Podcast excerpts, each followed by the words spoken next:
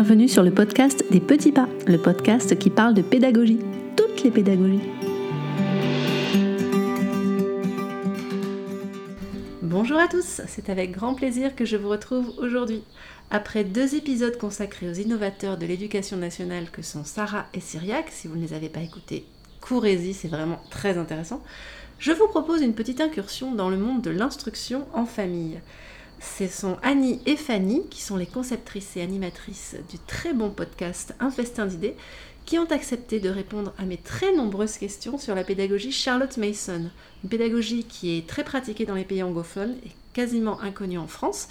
Annie et Fanny font un travail énorme de recherche et de partage sur cette pédagogie dans leur podcast et elles ont très gentiment et très généreusement accepté de répondre à mes questions. Nous avons beaucoup parlé, nous avons bravé le décalage horaire pour vous.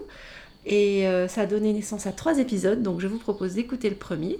Et n'hésitez pas à nous laisser toutes vos questions et vos commentaires, soit ici, soit sur le blog et euh, le podcast Un festin d'idées d'Annie et Fanny, que je vous invite à écouter à la suite de cet épisode.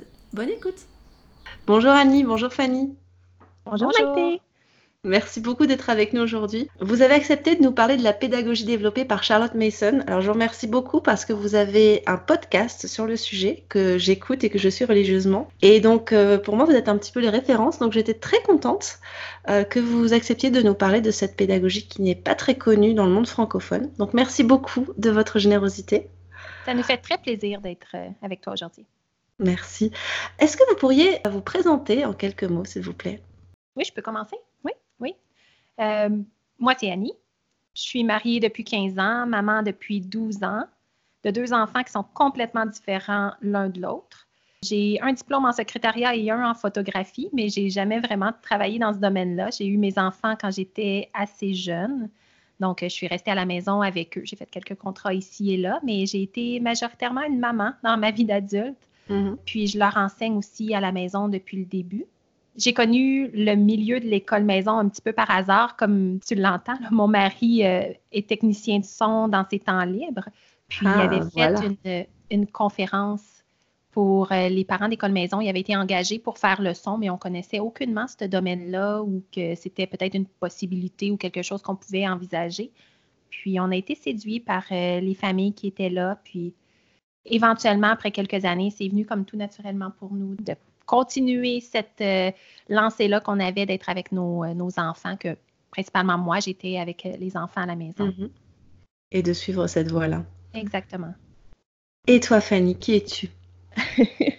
eh bien, moi, je suis une mère de deux enfants, de deux filles, en fait, qui sont âgées de 5 et 7 ans. Et je mhm. les élève de façon bilingue. Donc, moi, je leur parle anglais depuis le tout début et leur père leur parle en français. J'ai mon baccalauréat en enseignement de l'anglais. Donc, c'est en continuité de cela que je voulais euh, leur faciliter l'apprentissage de cette langue-là. Euh, mm-hmm. parce que dans mon parcours, je visualisais qu'elles allaient aller à l'école. Mais en regardant Annie aller, ce qui m'a touchée, c'est vraiment la relation spéciale qu'elle a avec ses enfants et c'est ce qui m'a inspiré à, rechercher ça aussi. Je ne savais pas que c'était légal. En fait, c'est légal depuis 1987 au Québec, mais on ne savait mm-hmm. juste pas. Annie, c'est le, le premier oiseau rare que j'ai connu qui faisait l'école à la maison. euh, j'ai pas tout de suite embarqué, j'étais pas certaine au début. C'est sûr qu'on a, en tant qu'enseignant, parfois on a des préjugés de, comment ça va fonctionner, euh, est-ce que je vais être capable. Mais en fait, c'est un prolongement tout naturel qui s'est fait. On leur a montré à marcher, à manger, donc pourquoi pas leur montrer comment faire un plus un et deux plus deux Annie, euh, elle s'est cassé beaucoup de coco aussi pour trouver quelle pédagogie fonctionnerait le mieux pour sa famille. Et moi, j'ai pas eu ce travail-là à faire parce que je me suis rapidement collée sur elle. Et ça fait, ah oui, ta pédagogie a l'air vraiment intéressante. Donc, je vais me fier à toi et euh, faire ce que tu fais. Donc, Annie, c'est mon mentor, mais c'est aussi une très grande amie. Donc, euh, Annie, c'est toi finalement qui a, qui a initié Fanny à la pédagogie Charlotte Mason. Donc, c'est à toi que je pose la question. Comment tu as découvert Charlotte Mason? En cherchant un peu sur le homeschooling, sur l'école à la maison, déjà en français, il n'y a pas une tonne d'informations. Donc, je me mm. suis tournée rapidement vers les, sites anglophones. Il y a aussi, je me rappelle d'un livre que j'ai lu qui n'était pas du tout sur la pédagogie Charlotte Mason, mais l'auteur du livre citait souvent Charlotte pour euh, dans, plusieurs domaines, elle la citait, puis je trouvais donc que cette femme-là était sage et intelligente. Donc, tout ça a fait que tranquillement, j'ai appris à connaître cette pédagogie-là. À ma connaissance, personne dans le milieu francophone l'utilisait. Donc, j'avais beaucoup de questionnements. Est-ce que ça peut vraiment être fait? Est-ce qu'on peut vraiment retarder l'étude de la grammaire, par exemple? Ou euh, mm-hmm. est-ce qu'on peut trouver euh, des living books en quantité suffisante euh, dans toutes les matières? Donc, j'avais beaucoup, beaucoup de questionnements. J'ai fait des années de recherche, des années de justement de questionnement ou de remise en question pour finalement euh, décider de me lancer dans cette pédagogie-là avec mes enfants. Donc, ça a été euh, graduel euh, dans les premières années de notre aventure d'école maison. Mais au fil des années, j'ai appris à connaître cette pédagogie, à l'apprécier, puis à voir aussi le fruit dans, dans, notre vie. Bien, il faut dire que tu as l'avantage aussi de lire l'anglais. Oui. Donc, les ressources en français n'étaient pas nécessaires pour mm-hmm. nos familles. On a mm-hmm. souhaité le rendre en français parce qu'on sait que c'est pas tout le monde qui comprend l'anglais, mais nous, entre nous, on se faisait un petit club de lecture de, des volumes de Charlotte Mason, ce qui fait qu'on est devenu aussi euh, un peu plus euh, amène de connaître sa pédagogie puis de la mettre en pratique. Effectivement. Donc, euh, c'est une richesse que nous, on avait. On aurait aimé avoir J'aurais aimé personnellement avoir quelqu'un qui me tienne par la main, puis qui m'aide aussi à comprendre cette pédagogie-là dès le départ, puis qui me donne confiance aussi en son efficacité, puis la possibilité de le faire même en français. Quand on s'est mis à triper, moi puis Fanny, ensemble, sur Charlotte Mason, on s'est dit pourquoi pas le rendre disponible aux francophones qui pourraient vouloir apprendre à la connaître eux aussi. Oui, parce que comme vous dites, c'est vraiment, c'est, les, les, ressources sur Charlotte Mason en français sont extrêmement rares. Il doit y en avoir un peu plus aujourd'hui que quand vous avez commencé. Il y en a plus. Euh, il y en a plus, mais c'est vrai que quand on se plonge euh, dans le monde anglophone, je pense qu'il y a même, il y a même des, chez les Américains, il y a des, euh, il y a des entreprises qui, qui proposent des, des, cursus. Je pense à Humbleside en fait, qui proposent des cursus Charlotte Mason en anglais avec des forums Charlotte Mason en anglais avec plein de livres. Enfin, c'est c'est assez extraordinaire. Ah oui, Mais en anglais, tu peux commencer un programme à la maternelle et mm. jusqu'à la graduation, avoir toutes tes leçons planifiées pour toutes tes livres, des années, chacune des matières. Oui, exactement. Ouais, ouais, j'ai vu ça aussi, je ne sais plus comment ça s'appelle, Sunlight, où tu reçois tous les livres mm-hmm. sur une année. Euh, bon, ça, en France, on n'y est pas du tout. Au Québec non plus, a priori. Et donc, on connaît. Je m'excuse, mais il faut faire aussi attention parce que chaque personne qui crée ces programmes-là va le faire avec la compréhension qu'elle a personnellement des volumes de Mason. Donc, ça n'enlève pas la responsabilité des parents de, de lire les volumes s'ils sont capables pour vraiment pouvoir comprendre comment mettre la méthode en pratique parce qu'une liste de livres, ce n'est pas suffisant pour pouvoir mettre la pédagogie en, en pratique. Donc, ces, ces programmes-là ont chacun une petite différence. Ambleside ne euh, fera pas nécessairement la rotation d'histoire comme le ferait, euh, le proposerait Delectable Education. Donc, mm-hmm. chacun a sa propre vision aussi de comment faire. Donc, c'est à nous, en tant que parents, de s'informer le plus qu'on peut de, à partir de ressources authentiques, donc le mm-hmm. plus près possible de ces volumes, et ensuite de mettre en application comme notre famille le souhaite. Il n'y a, mm-hmm. aucun problème à la changer en autant qu'on soit au courant à la base de ce qu'elle voulait. Si ensuite on fait le, le choix de changer, ben c'est un choix familial. Donc, comme c'est important de bien connaître Charlotte Mason avant d'adapter ses principes pour faire l'école à la maison, c'est une démarche que vous avez faite, mais pourquoi vous avez voulu suivre les principes de Charlotte Mason? Ben, pour moi, premièrement, c'est parce que Charlotte considère les enfants comme des personnes à part entière. Donc, sa philosophie va éduquer l'enfant en entier. C'est quelque chose qui m'a vraiment séduite d'elle. Elle comprend les enfants elle les voit comme des êtres humains, comme des adultes juste un peu moins matures. Puis euh, j'aime ce respect-là qu'elle porte aux enfants. Euh, de plus, ce que j'aime, c'est que sa pédagogie s'adapte aussi à chaque enfant. Chaque enfant peut fleurir selon sa personnalité, ses facilités, ses forces, ses faiblesses. Puis, un autre point que je trouve vraiment intéressant ou qui, qui me plaît énormément de cette pédagogie-là, c'est qu'elle met l'emphase sur l'autonomie. Pour elle, il n'y a pas d'éducation si ce n'est l'auto-éducation. Si on ne fait pas l'effort nous-mêmes d'apprendre quelque mm. chose puis de réfléchir, on ne l'apprendra tout simplement pas. On ne peut pas bourrer le crâne de personne. Puis que l'effort intellectuel, les bonnes habitudes de vie sont la base de l'apprentissage. Puis il y a une citation là, qui me vient en tête de Charlotte Mason. Elle dit que la question n'est pas de savoir ce qu'un enfant sait lorsqu'il est arrivé à la fin de son éducation, mais comme, combien il s'en soucie. Puis c'est vraiment ce que je veux pour mes enfants, c'est ce que je veux pour moi-même. Euh, développer une relation, me soucier de ce que j'apprends, puis avoir du plaisir à apprendre une multitude de sujets. Donc, c'est ça qui m'a séduite de la pédagogie de Charlotte Mason. de mon côté, ce qui m'a attirée, c'est son côté spirituel sans honte, qui est assumé. Mm-hmm. c'est important pour moi. Voir lire cet encouragement-là dans, les volumes, ça, ça, me fortifiait dans cette décision-là. Ça venait comme flatter mon, mon cœur de maman sensible qui avait besoin de, reconnaître que le Saint-Esprit était là pour moi. Elle reconnaît la compétence du parent dans l'éducation de ses enfants. Mm-hmm. Puis je pense que c'est un, problème au Québec, mais j'imagine qu'en France aussi, le parent se sent toujours moins compétent que l'enseignant qui a sa, oui, que les mm-hmm. experts, que l'enseignant qui a sa formation. Et puis, euh, elle, dans de nombreuses stations, va dire que le parent est celui qui connaît le mieux son enfant, qui est capable de juger de ce qu'il est capable de faire, de reconnaître quand c'est le temps de, ralentir, d'accélérer, de le stimuler, de reconnaître euh, ses compétences, de l'amener à reconnaître ses propres compétences aussi, de reconnaître aussi quand c'est le temps de faire une pause mentale entre certaines leçons, d'aller dans la nature. Donc, euh, le parent a un rôle quand même important à jouer, puis elle le met à l'avant. Puis je trouvais que c'était, c'était important. Le Mais parent est en quelque sorte l'expert de son enfant, finalement. Tout à fait, mhm. tout à fait. Dans la, pédagogie aussi, le côté nature est très présent. C'est euh, quelque chose qui est relaxant, qui est ressourçant. Les outils sont vivants, sont invitants. Puis les principes aussi sont suffisamment détaillés pour pas rendre sa méthode trop abstraite ou difficile à comprendre. Donc, c'est quand même une méthode claire à suivre. Donc, euh, c'est pour ça que j'aime cette pédagogie-là. Vous nous avez présenté donc déjà quelques, quelques principes fondateurs, en tout cas pour vous, de Charlotte Mason. Est-ce que vous pouvez nous présenter Charlotte Mason? Qui était-elle? Oui, ça serait la base. Hein. Charlotte Mason était une éducatrice, une auteure, une philosophe, puis elle a été témoin d'un profond changement social à son époque, un changement social et culturel dans l'Angleterre victorienne. Puis on pourrait même dire qu'elle l'a en quelque sorte provoqué ou qu'elle a été un acteur important dans ce changement profond-là euh, de son époque? Oui, je pense que oui, comme toutes les femmes qui sont sorties et qui se sont mis à écrire des livres, ce qui n'était pas commun à mm-hmm. l'époque victorienne, elle fait partie de ces précurseurs-là qui ont écrit, publié des choses. Elle a vécu de 1842 à 1923. En fait, sa vie a commencé euh, au couronnement de la reine Victoria. On sait que Victoria a eu un très long règne. Il y a la reine Elisabeth qui vient de dépasser ce, record-là. Mais euh, Charlotte aussi, elle est décédée alors que l'Europe essayait encore de se remettre du carnage de la Première Guerre mondiale. Elle a vécu vraiment dans une époque riche d'événements et euh, d'émotions et de changements aussi. Mm-hmm.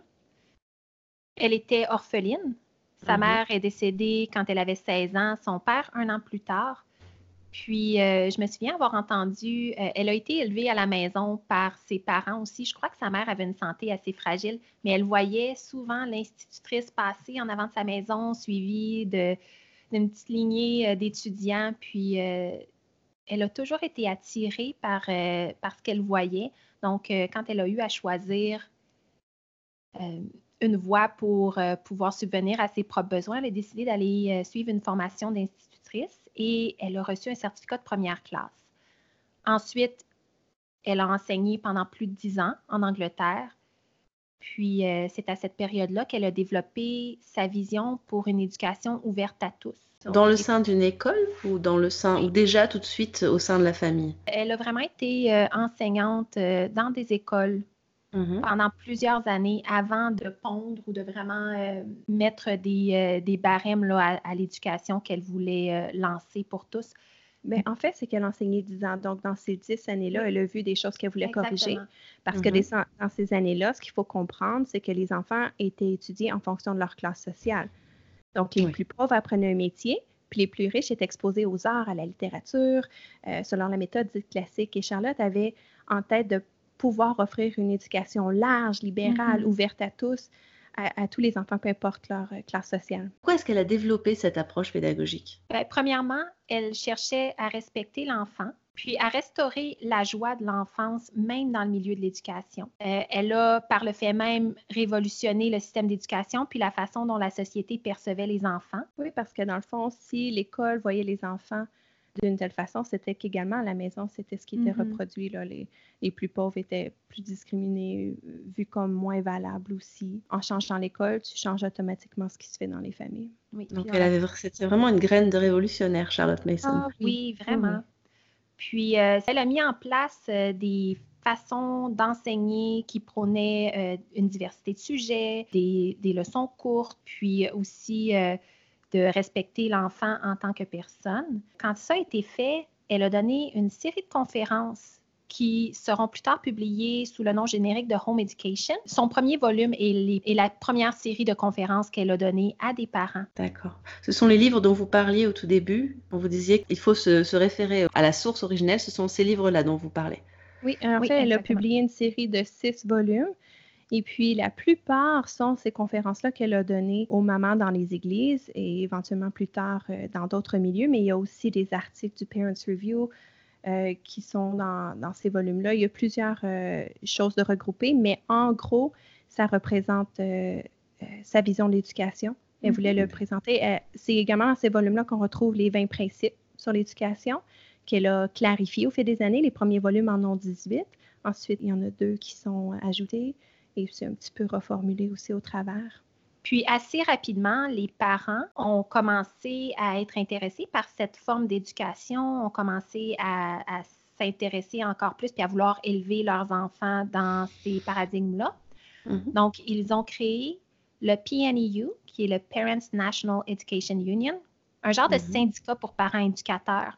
Puis, euh, au travers de ce regroupement-là, ils pouvaient avoir un soutien, euh, ils pouvaient avoir de la formation pour les parents qui voulaient suivre cette pédagogie-là. Il y a eu même des cellules locales qui ont été formées pour soutenir les groupes de parents dans une certaine localité qui enseignaient à la maison. Puis comme Fanny le disait, il y a des magazines qui étaient publiés assez régulièrement. Donc, c'est devenu une grosse organisation, Mhm. premièrement pour les écoles maison, mais éventuellement, il y a eu aussi des écoles qui ont été ouvertes, des écoles traditionnelles qui ont changé leur programme pour un programme Charlotte Mason et un- une école pour institutrices qui était formée pour enseigner selon les principes de Mason. Donc, c'est devenu une très, très grosse organisation dans le début des années 1900. Donc, elle était encore vivante. Oui, oui, oui. elle a non, vu ça, elle a, elle a chapeauté euh, le, le développement de sa pédagogie.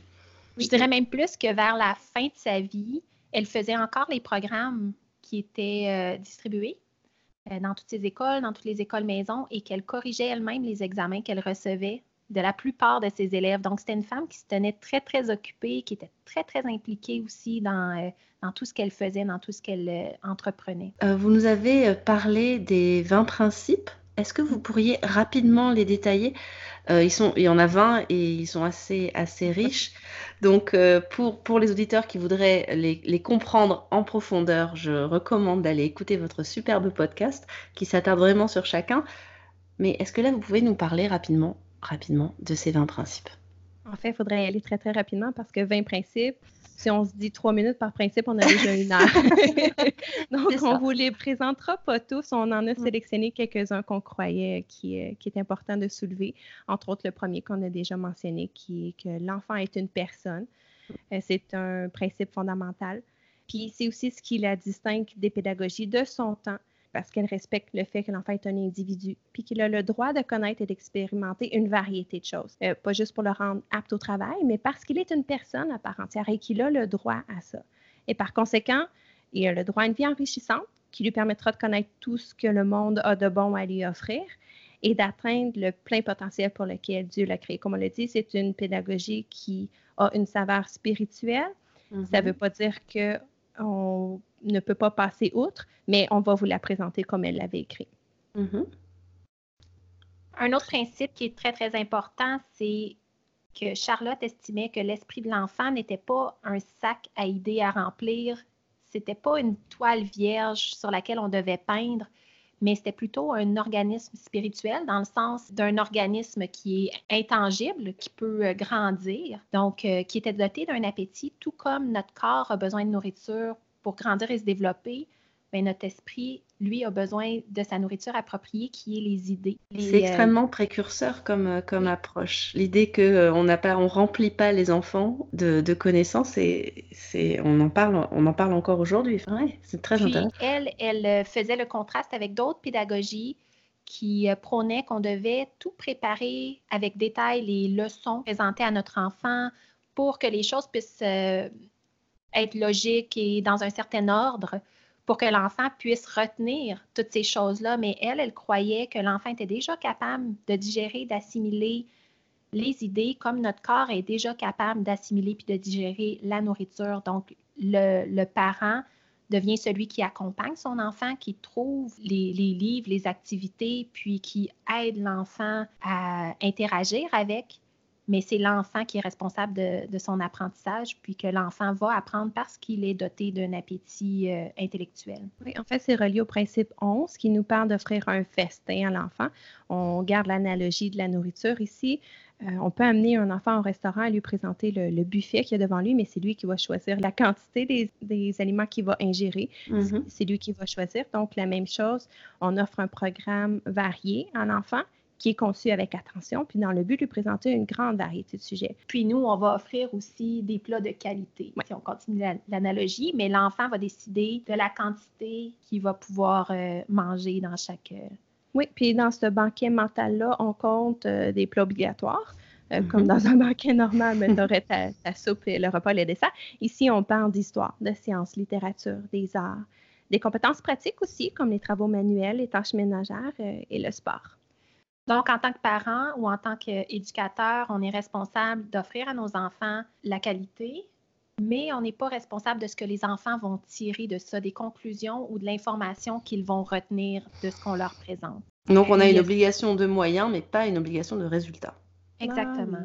Ça l'enlève un stress aussi. Oui. un petit peu. Puis encore une fois, ça s'amène au principe 12 qui parle de connexion que dans le fond, l'enfant doit être mis en contact avec une grande variété de connaissances parce qu'on veut qu'il puisse former des connexions avec le monde qui l'entoure et de développer des relations authentiques avec toutes les matières, avec le monde que Dieu a créé, avec Dieu lui-même, avec les gens autour, avec son environnement, mais aussi avec toutes les époques qui l'ont précédé, euh, les gens qui, l'ont, qui ont habité ces époques-là. Donc, le but de l'éducation est de créer un grand nombre de connexions, puis de, se sentir familier avec un grand nombre de domaines et d'informations. Dans la pédagogie Mason, les habitudes ont, une place importante aussi. Mm-hmm. Le principe 15 parle de l'habitude d'attention, mais il y a d'autres habitudes qu'on va parler aussi à travers de l'épisode. On parle pour ce qui est de l'habitude d'attention, on parle d'entraîner l'enfant à demeurer attentif pendant les cours en gardant les leçons suffisamment courtes. C'est ça la clé. Il va y avoir des leçons dans la pédagogie Mason qui sont aussi courtes que cinq minutes. On parle de, ici la leçon de poésie.